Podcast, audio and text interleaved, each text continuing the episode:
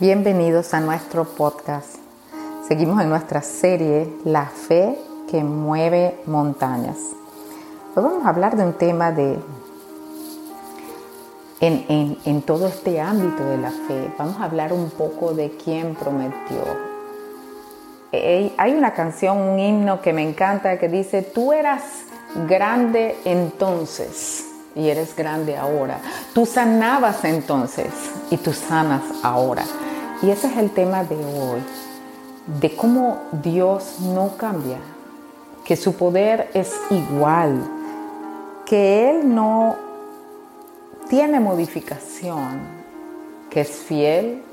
Podemos creer hoy que Dios puede abrir el mar rojo. Podemos creer hoy que Dios puede mover una montaña y tirarla en el mar. Podemos creer hoy que nuestro manto toca un río y lo divide para que pasemos. Miren lo que vamos a hacer hoy. Nuestras lecturas van a estar en Mateo y Segunda de Reyes. Hoy vamos a ver cómo ese Dios invariable trabaja con el ser humano, cómo su poder no tiene limitación. Leo Mateo 14. 14 del 13 al 21, pero en realidad voy a referirme al versículo 15. Voy a empezar en el versículo 15. Mateo 14, 15 y leo de ahí en adelante. Y dice la palabra de Dios de esta manera. Cuando ya empezaba a atardecer, los discípulos se acercaron a Jesús y le dijeron, este es un lugar solitario y ya está, está haciendo tarde. Dile a la gente que se vaya a los pueblos y compre su comida. Jesús les contestó, no tienen que irse, denles ustedes de comer. Los discípulos respondieron, pero no tenemos más que cinco panes y dos peces. Jesús les dijo, tráiganlos aquí. Luego de ordenar que la gente se sentara sobre la hierba, Jesús tomó los cinco panes y los dos pescados, miró al cielo y dio gracias a Dios. Después partió los panes y se los dio a los discípulos para que ellos los repartieran a la gente.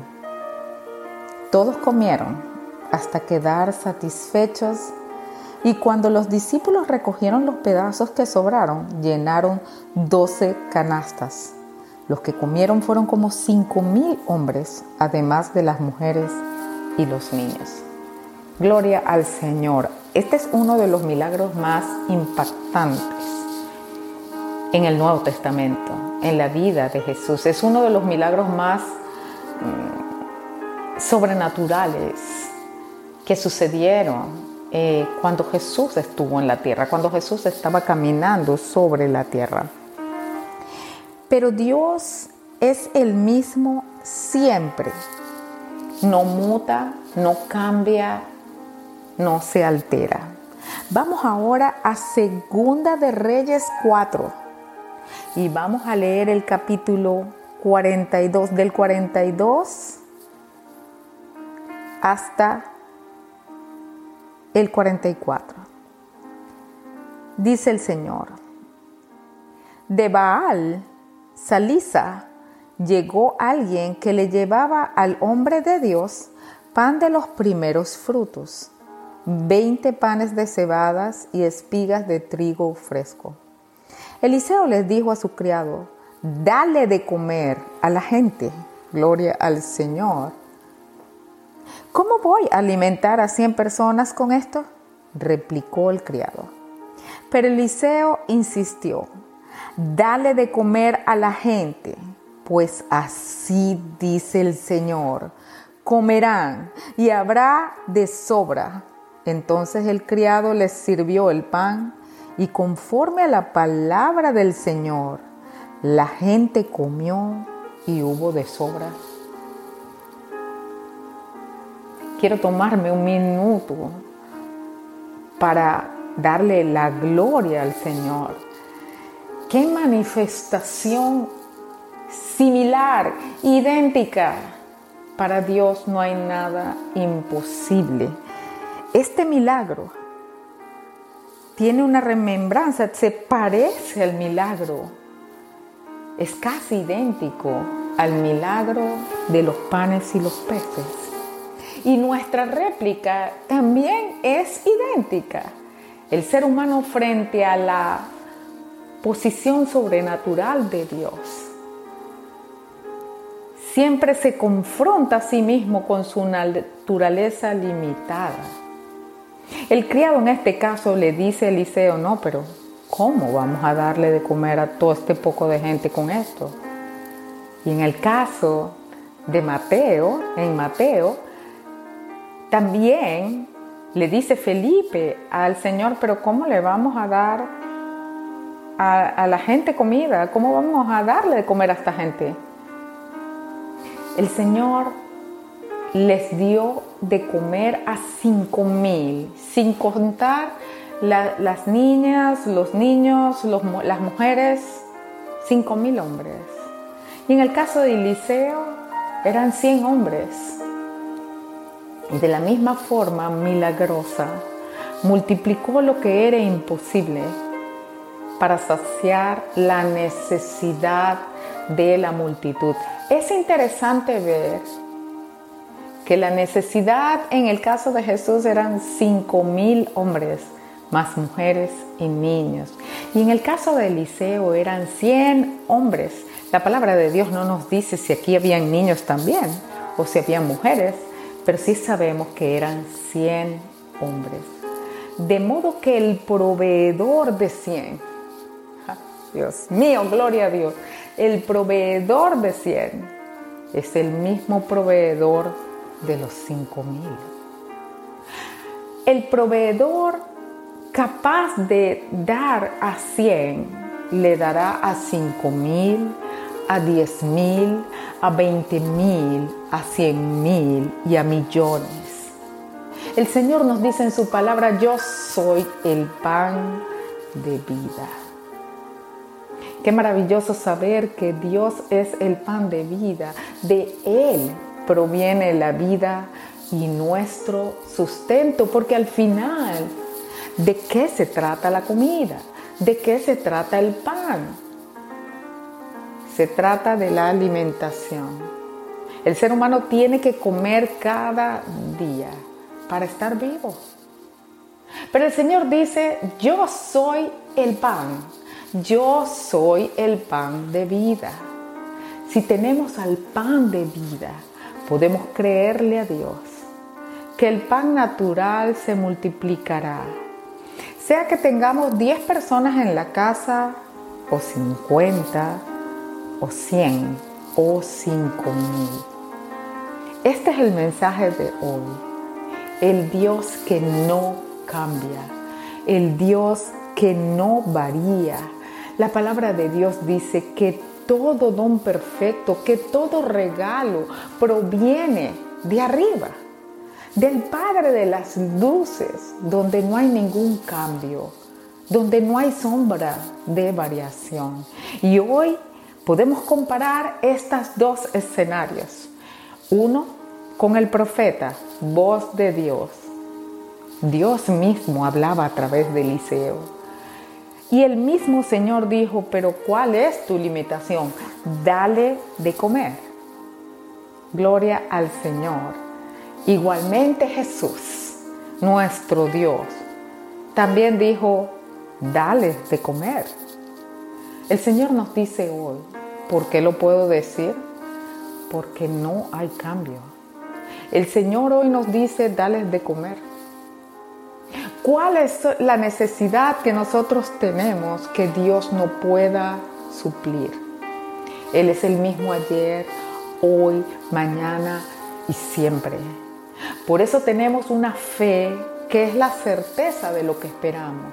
Y esperamos en el que no cambia, en el que es fiel, en el que alimentó cien mil y alimentó a cinco mil y volverá a alimentarnos una y otra y otra vez. cualquiera que sea nuestra necesidad hoy, no necesariamente una necesidad económica o de comida, pero sí puede ser también una necesidad económica y de comida. Estos dos ejemplos en la palabra de Dios ilustran una escasez. Escasez de un recurso necesario, escasez de algo vital. Y cómo Dios con lo mínimo trabajó para multiplicar todo lo que tenía que ser multiplicado para que cubriera a todos y para que sobrara. Interesante que en las dos lecturas sobró. La palabra de Dios también dice que Él va a suplir nuestras necesidades de acuerdo a sus riquezas en gloria en Cristo Jesús. El Señor no está limitado. Esa sobreabundancia también nos habla de Deuteronomio 28. ¿Por qué sobró? ¿Por qué Dios no hizo exactamente los cinco mil panes o los 100 panes. ¿Por qué tenía que sobrar? La palabra de Dios en Deuteronomio 28 dice, te haré sobreabundar en bienes, de modo que prestarás a muchos, pero nunca pedirás prestado. Cuando Dios nos bendice y nos multiplica, hace que sobreabunde.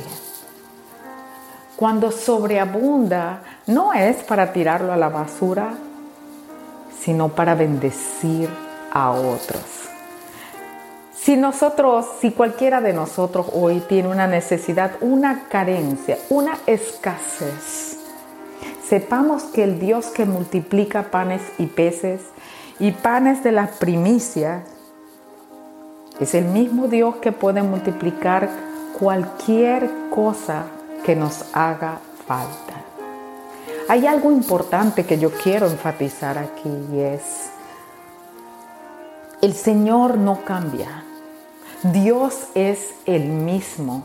Su poder es manifiesto. No hay limitación para Él. Él es un Dios todopoderoso, omnipresente, omnisciente. Pero nosotros sí cambiamos. El Señor nos ha dicho qué es lo que tiene que suceder para que esta multiplicación se dé.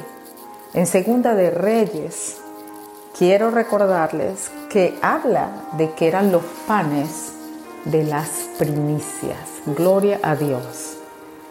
Si eran los panes de las primicias, había una obediencia ahí porque esta era una práctica que Dios demandaba. Ellos entregaban los primeros frutos al Señor para recibir su bendición.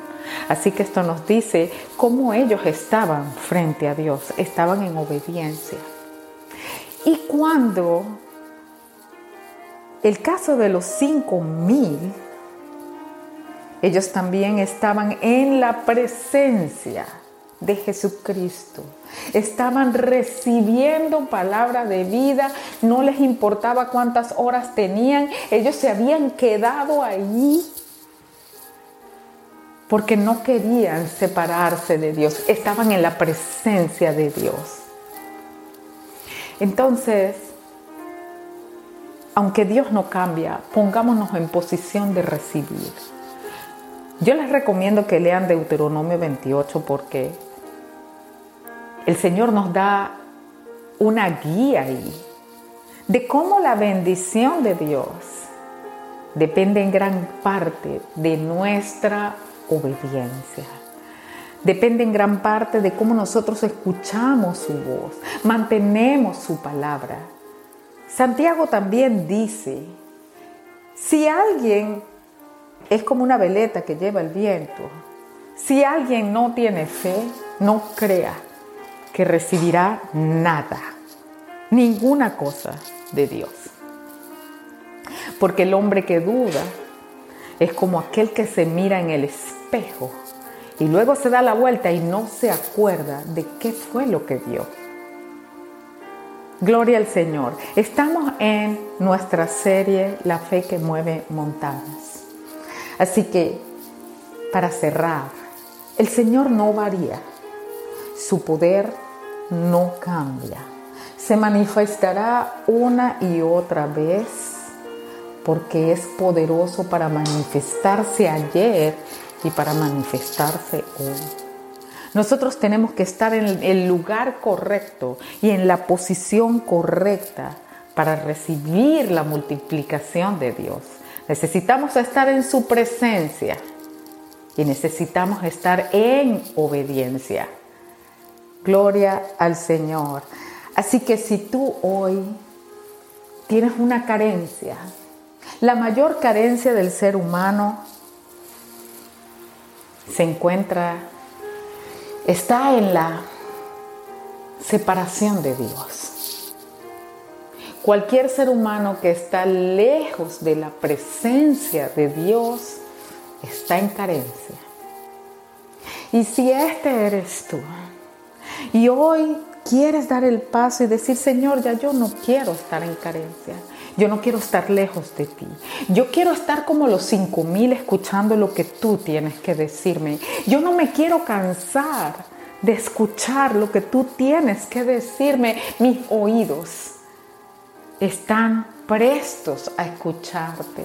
Señor, porque yo sé que mientras yo te escuche y esté en tu presencia, tú cuidarás de mi comida, de mi bebida. No habrá escasez, porque tú eres el pan de vida. Si este eres tú y quieres entregarle tu vida a Jesús, conocerlo, yo te invito a que hagas esta oración conmigo. Señor Jesús, abro hoy las puertas de mi corazón. Reconozco que estoy en carencia, que estoy lejos de ti. Me queda esta pequeña luz. Y yo creo que tú hoy puedes multiplicar esa luz. Hoy me arrepiento de todos mis pecados y recibo tu misericordia. Ven a mi vida como el multiplicador de la felicidad, como el multiplicador del poder espiritual, como el multiplicador del gozo en tu presencia. Ayúdame a permanecer hasta que tú vengas por mí. Amén. Hola, hoy vamos a hablar de Ana, la madre de Samuel. Y nos basaremos en el primer libro de Samuel. Ana era la segunda esposa del Caná. Ella era estéril, no podía tener hijos, mientras que la otra esposa sí tenía hijos. El esposo de Ana igual la amaba y le decía que si el amor de él no era suficiente, que por qué quería tener un hijo. Pero Ana igual le pedía a Dios un hijo. Ella estaba triste y quería tener un hijo. A lo largo de la historia de Primera de Samuel, vemos la devoción de Ana a Dios. Ana no perdió la esperanza en su angustia, a pesar de que el tiempo pasaba. Mantuvo su fe. Es un ejemplo que no debemos perder la esperanza de las peticiones que realizamos a Dios otra enseñanza de la historia la vemos en Primera de Samuel 13, donde Eli, el sacerdote, al ver que Ana estaba orando en voz baja, pensó que estaba borracha. Nosotros a los ojos de los demás podemos parecer borrachos o locos a realizar nuestra petición, pero hay que seguir con la esperanza que Dios nos dará lo mejor. Ana ofreció que su hijo sería para servir a Dios durante toda su vida. Vemos que Dios respondió la petición de Ana no solamente con un hijo, sino con cinco más de los que ella pidió. Espero que la historia de Ana te haya animado a mantener una esperanza en tu corazón mientras estemos aquí en la tierra. Todos los dolores, la espera y las oraciones que no tengamos respuesta aún, mantengamos nuestra fe y nuestra esperanza. Muchas gracias y hasta el próximo sábado.